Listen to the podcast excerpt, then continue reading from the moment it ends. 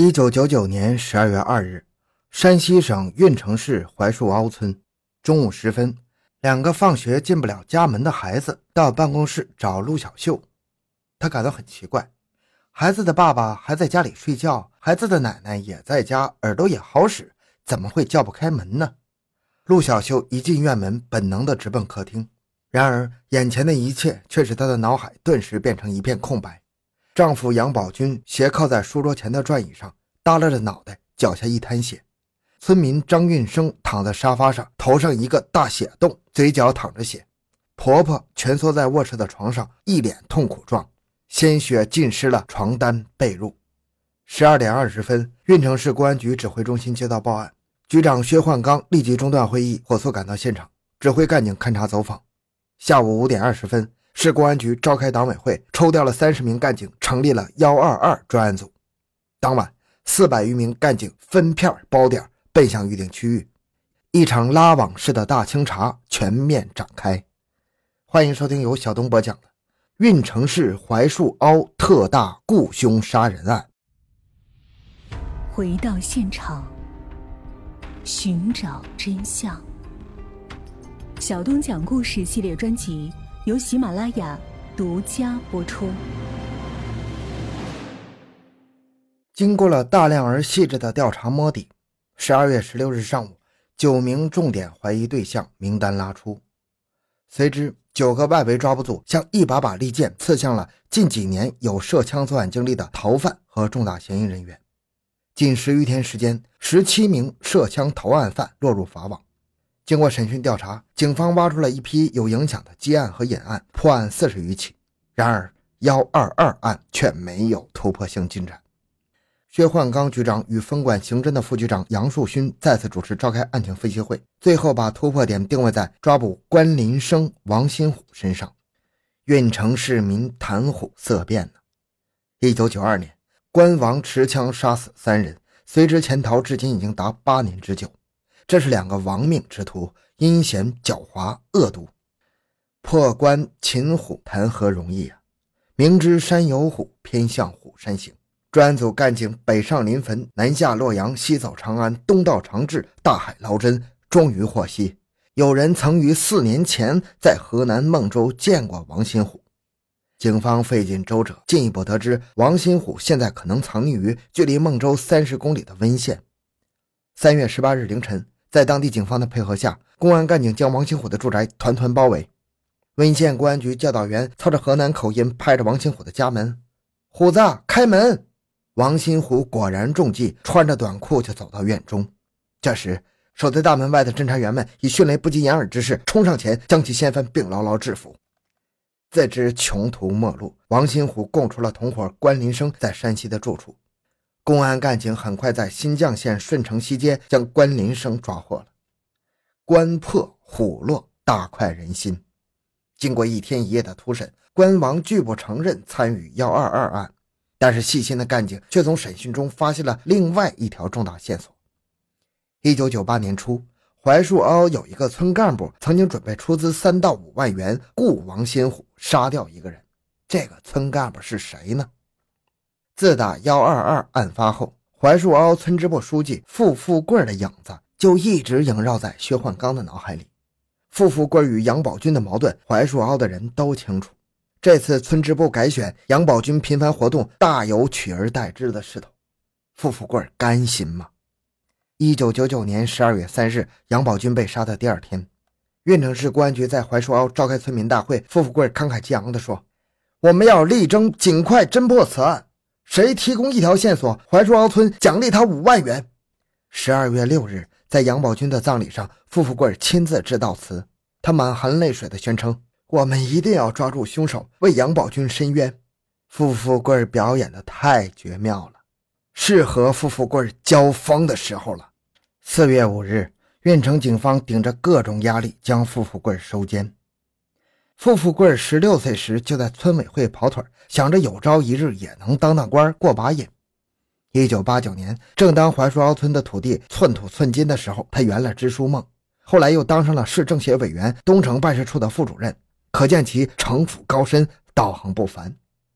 有人说，在运城市，不知道市长是谁的人不少，但是不知道富富贵的村长的人不多。凭借着得天独厚的地利，富富贵结识了大大小小的官员，生活圈子越来越大，脑子越来越滑。七月十四日下午两点，对付富富贵的决战和较量再次开始。干警们耐心而又不失威严地对其进行政策攻心，接着连珠炮般的进行发问，一个个重型炮弹打得富富贵手忙脚乱。在强大的攻势面前，富富贵不得不低下头，交代了托哥们成龙军联系杀手的犯罪事实。但是富富贵说，杀手的具体情况他并不清楚。抓捕成龙军，随着薛焕刚局长一声令下，已经两天两夜没合眼的杨树勋副局长。于七月十五日凌晨两点，又带人踏上了万里追凶的征程。七月十六日上午八点，杨树勋等人在距安徽宣州市八公里的和平宾馆安营扎寨。万没想到，驻地竟与要抓的成龙军相距不过一百米。他们迅速将车辆藏到了附近工地，然后又机智地把成龙军引向宾馆。成龙军果然出现了。但是狡猾的成龙军保持着高度警觉，他乘坐着一辆三轮摩托车在宾馆附近转了一圈，没有发现可疑情况，这才走进宾馆大厅。这时候，杨复勋副局长突然闪身，出其不意地将成龙军摔倒在地，其他两名干警猛扑过来，成龙军束手就擒。但是在审讯中，成龙军却一再的编造谎言与干警们兜圈子，态度极不老实。面对成龙军的谎言，杨树勋大智大勇，戳穿了成龙军的一个又一个谎言，迫使其交代出了替付富贵联系其干哥魏洪富杀掉杨宝军的办事的经过。当得知魏洪富竟然也窜至了安徽和成龙军在一起的消息之后，杨树勋马上让成龙军给魏洪富打电话，谎称叫他吃饭。不到一个小时，又将魏洪富抓获了。在长达六个小时的审讯，魏洪富交代了作案的全过程。七月十九日，犯罪嫌疑人成龙军、魏洪富被押送回运。为防止意外，干警们几乎不敢在途中歇息和吃饭。两天一夜吃了三十一个大饼子和两斤大葱。七月二十二日，另一个作案人李卫东被设卡堵截的运城警方擒获了。至此，幺二二案犯罪嫌疑人全部落入法网。槐树凹村地处运城市老城区东北侧。早些年，这里是一片低洼地，没人住，只有一棵不知长了多少年的老槐树，孤零零地站在路边。后来，河南、河北、山东等七省四十八县的逃荒人员陆续在这里安家落户，当地人才把这个地方叫做槐树凹。近年来，随着城市建设的发展，往日偏僻荒凉的村落日渐繁华，许多单位扩建厂房、修建家属楼，都争先恐后的来到槐树凹买地，因此村干部的身价和地位。也像这儿的地价一样越来越高，争夺的人越来越多。每逢村民选举，候选人都要花三到五万元到大饭店请村民吃饭拉选票。一九九七年，杨宝军当选副村长，负责用电和修路工作。之后，杨宝军改装变压器，使村民用电趋于正常。一九九八年，他负责全村的巷道硬化，一个月瘦了五公斤。另外，他还自己出资硬化了村里的一条路。杨宝军还参加了自学考试，拿到了专科文凭，写了入党申请书。一九九八年十二月，杨宝军成为预备党员。一九九九年十一月二十六日，杨宝军等四人转为正式党员。再过九天，也就是十二月五日，就是槐树凹村党支部换届的日子。已经成为正式党员的杨宝军很有可能被选为支部书记。傅富贵急了，他决定出资三万块钱干掉竞争对手。于是。他找到了铁哥们程龙军，请他联系杀手。程龙军联系到魏洪富、李卫东，傅富贵向他们提供了杨宝军的照片，讲述了其生活习惯以及乘坐的车辆型号。两个杀手多次在杨宝军家门口踩点窥探，决定在一九九九年十二月一日实施谋杀。由于当天杨宝军家门口有人，他们便掉头就走。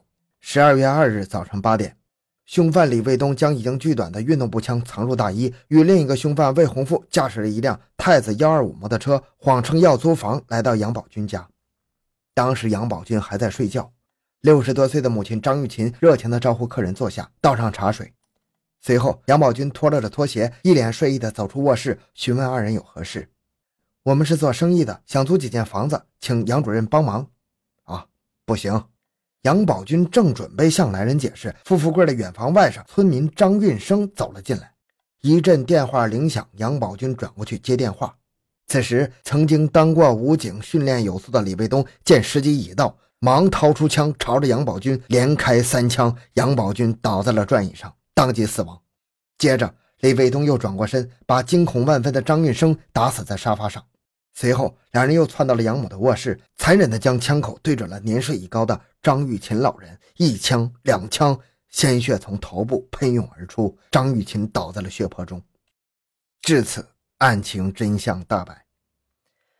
两千零一年四月一日，山西运城市盐湖区槐树凹村村支书雇凶杀害村委会副主任一案，在运城市中级人民法院开庭审理，一审依法判处付富贵、李卫东、魏洪富死刑。剥夺政治权利终身。